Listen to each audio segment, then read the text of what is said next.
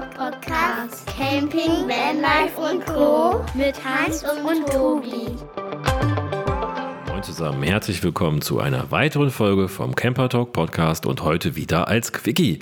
Heute geht es am Montag weiter mit dem Frischwasser. Wir haben das alles schon mal ganz ausführlich berichtet, aber wer keinen Bock auf so eine lange Folge hat, der soll sich mal jetzt fünf Minuten Zeit nehmen und dann hat er einen kleinen Überblick darüber, wie das mit dem Wasser beim Wohnwagen, Campervan, Wohnmobil oder anderen Freizeitfahrzeugen funktioniert. Hi Hans, leg los. Ja, hi Tobi, Servus zu einer neuen neuen Start in die Woche.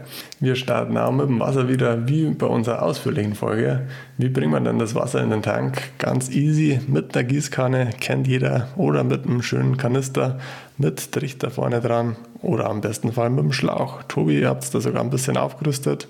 Schlauch zum Befüllen kann jeder, ihr könnt es noch ein bisschen besser, oder? Ja, wir haben vom, das hat sich geändert zur letzten Folge. Wir haben was nachgerüstet. Bei der letzten Folge habe ich berichtet, dass wir einen City-Wasseranschluss haben, mit dem wir mit einem Schlauchanschluss außen am Wohnwagen unseren Tank einfach befüllen können. Schwimmer drin, wenn Schwimmer unten, läuft Wasser rein, wenn Schwimmer oben, ist Wasseranschluss zu und Tank bleibt voll und läuft nicht über.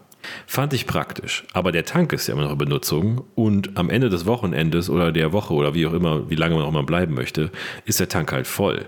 Wenn man nicht aufpasst, muss man also dann 40 Liter auf dem Boden laufen lassen. Ist nicht so schön und vor allem auch nicht so gut. Also habe ich mich inspirieren lassen vom lieben Rasmus, der hat das nicht bei seinem Wohnwagen schon gemacht und habe ein paar Ventile, T-Stücke und ähnliches eingebaut und wenn ich jetzt meinen Schlauch außen anschließe, einen kleinen Schalter umlege, sodass meine Pumpe nicht mehr funktioniert, also stromlos ist und dann ein paar Ventile wechsle, dann geht der Druck vom Schlauch direkt auf die Anlage drauf und aus meinen Wasserhähnen fließt frisches Wasser, was direkt aus dem Schlauch kommt. Ein System rundum wie zu Hause oder Joey. Hahn auf und Wasserdruck steht an. Perfekt. Perfekt. Der Wasserdruck ist sogar ein bisschen was höher als aus der kleinen Pumpe raus. Er kommt schneller an. Man muss aber bedenken, da ist ein Druckminderer in dem City-Wasseranschluss drin und den muss man auch haben. Denn eine Wasserleitung kann doch sehr viel Druck haben, hat nicht jeder am Campingplatz, aber sie kann es haben und das kann deutlich zu viel sein für die Gummischläuche und die kleinen Verbinder, die im Wohnwagen verbaut sind. Ja, da muss man auf jeden Fall dran denken, sonst hat man schnell einen gefluteten Wohnwagen, da hat da auch keine Lust drauf.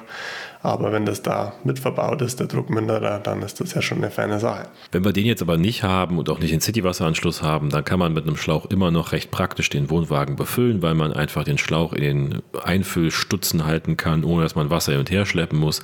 Weil du sagst vorhin schon, Gießkanne oder ein Kanister ist natürlich die einfachste Alternative und auch wir haben immer einen Kanister dabei, falls wir mal keinen Schlauchanschluss haben oder keinen Wasserschlauch oder keinen Wasseranschluss in der Nähe haben.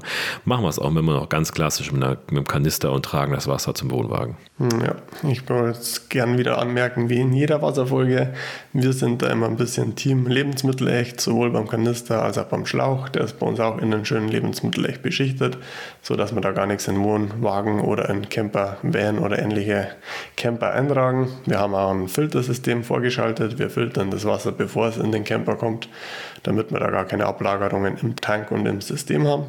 Viele filtern auch im Fahrzeug dann nach dem Tank. Gibt es auch einige Filtermöglichkeiten, die dann in die Leitung integriert werden. Und wenn man keine Filter nutzt, möchte man ja wahrscheinlich trotzdem sein Wassersystem ein bisschen sauber halten. Da gibt es dann einige Zusätze, die man in den Tank kippen kann.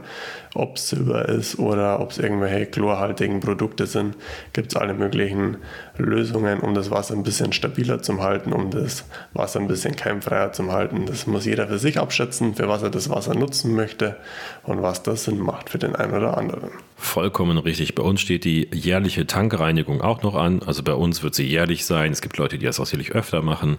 Du sagtest mal, man kann sich diesen Tankreiniger einfach selber mischen. Ich war jetzt faul, ich habe mir einen gekauft, aber erklär doch mal, was muss man zusammenmischen, damit man so einen Reiniger einfach selber hat. Hm, ja, gibt es verschiedenste Möglichkeiten. Wir nutzen da eigentlich immer ganz normales Chlor, wie man es aus dem Poolbereich auch vom Garten kennt. Eine kleine Chlormischung anmachen, den Tank damit dann einmal durchspülen, das ganze System einmal durchspülen.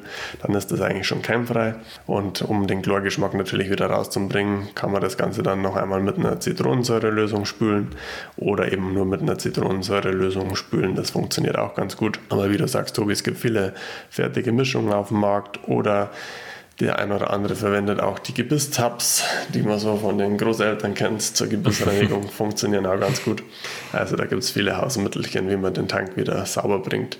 Was grundlegend auf jeden Fall meiner Meinung nach hilft, wenn man das System nicht dauerhaft nutzt, wenn man jetzt kein Vanlife in dem Sinne betreibt, sondern einmal im Monat vielleicht zum Campen fährt oder einmal im halben Jahr zum Campen fährt, einfach das System immer wieder komplett das Wasser ablassen und im Winter sowieso Wasser aus dem System raus, alles einmal gescheit durchpusten, dass da kein Wasser zurückbleibt, alle Hände offen lassen, dass dann da nichts auffriert. Bin ich vollkommen bei dir. Nicht viel hinzuzufügen, außer noch eine Frage. Bei so einem Campervan oder einem Wohnmobil ist das ein bisschen anders mit Wasser alles, denn ihr könnt viel mehr mitnehmen und habt einen viel größeren Tank drin als wir Wohnwagenfahrer. Ja, das ist eine praktische Sache, das stimmt. Wir haben einen großen Wassertank drin bei uns sind es jetzt, glaube ich, um die 90 Liter. In die großen Liner kann da auch schnell mal ein 500 Liter Tank drin sein. Also da kann man sich gut einen Tag bewegen mit dem Ganzen. Auch die Aufheizung von dem Wasser ist durch den Boiler, der viel größer dimensioniert ist wie beim Wohnwagen, eigentlich eine praktische Sache. Natürlich gibt es auch im Wohnwagen große Systeme, aber im Standard ist da meistens nur so ein 5 Liter Boiler drin. Da ist das dann Ganze dann doch ein bisschen kleiner aufgebaut. Ja, das stimmt der Abwassertank ist halt eine praktische Sache. Man kann über die Entleerung fahren, das Ganze dann ablassen. Der kommt morgen erst. Ja, kommt morgen. Abwasser, morgen kommt ja, das Abwasser. Ja. Fast schon zu viel verraten. Das reicht für heute jetzt. Wir sind schon wieder über die Zeit drüber, Hans. Die fünf Minuten schaffen wir irgendwie nie. Ich sag erstmal, danke dir, Wasser ist drin. Ich glaube, wir haben alles gesagt. Morgen geht's ans Abwasser. Bis morgen. Jo, bis morgen. Ich freue mich drauf. Ciao, servus.